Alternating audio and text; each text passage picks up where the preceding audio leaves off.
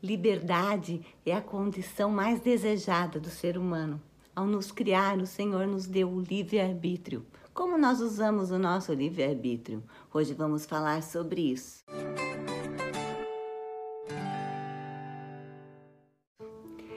O meu nome é Leila, eu faço parte do devocional Meu Plano com Deus e hoje é dia 9 de março. Para quem está fazendo a leitura anual da Bíblia junto conosco, nós estamos lendo Deuteronômio 8, 10 e Marcos 11, do 19 ao 33. Liberdade verdadeira. Leitura de João 8, do 31 ao 38.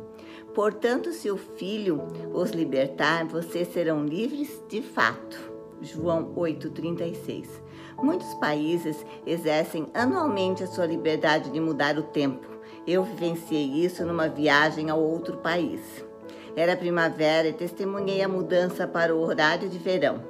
Há uma lei que exige que todos os relógios sejam adiantados em uma hora. Fazem isso para poupar energia e possibilitar manhãs mais claras para as crianças a caminho da escola. Em nosso mundo pós-moderno, a liberdade de mudar é muito valorizada e anda de mãos dadas com os direitos individuais. Vemos a liberdade como poder para seguir as nossas preferências e fazer o que desejamos, sem restrições e nem regras. O egocentrismo lhe parece bom? A Bíblia revela que isso não é liberdade real. Jesus afirma: todo o que peca é escravo do pecado. Em outras palavras, vida egocêntrica, fazer as nossas próprias vontades, seguir nossos desejos e preferências, nos levará à escravidão do pecado, não à liberdade. Mas se permanecermos fiéis ao ensinamento de Deus, conheceremos a verdade e ela nos libertará. Satanás, ele trocou as etiquetas de preços do mundo. Ele faz parecer inútil as coisas de valor inestimável que trazem alegria eterna, enquanto apresenta como atraente os lixos que levam aos vícios e à escravidão. Necessitamos desesperadamente da verdade de Deus, que nos capacita a ter a verdadeira perspectiva. O Evangelho de João apresenta um interessante padrão de causa e efeito. Para experimentar a liberdade, precisamos primeiro conhecer a verdade, e para isso precisamos primeiro obedecer a palavra de Deus. O primeiro passo para a liberdade é a obediência. Isso não é intuitivo. A verdadeira liberdade só é possível quando vivemos sob a amorosa autoridade do Senhor. Salmo 119, 45. Quando dedicamos a nossa vida à vontade do Senhor, nós andamos em liberdade.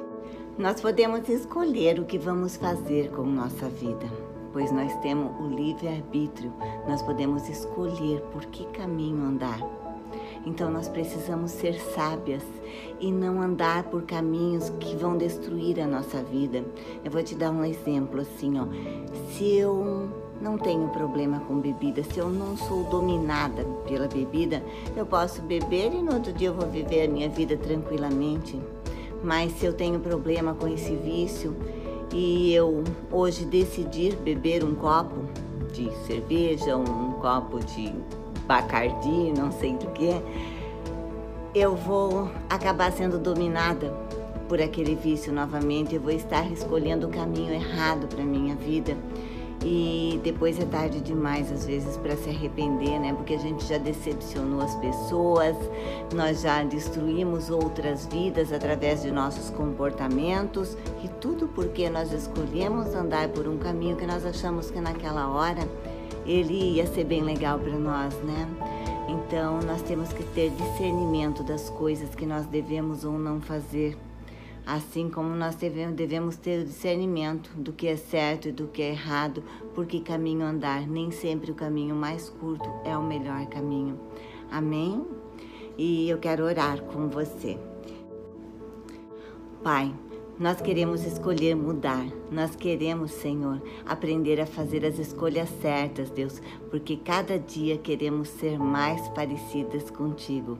Transforma a nossa vida, transforma a nossa mente, direciona, Pai, os nossos caminhos para que todos sejam de acordo com a tua vontade, Pai, e permita que cada vez nós estejamos mais próximas de ti. Amém. Um beijo para vocês, eu amo sua vida e até a próxima.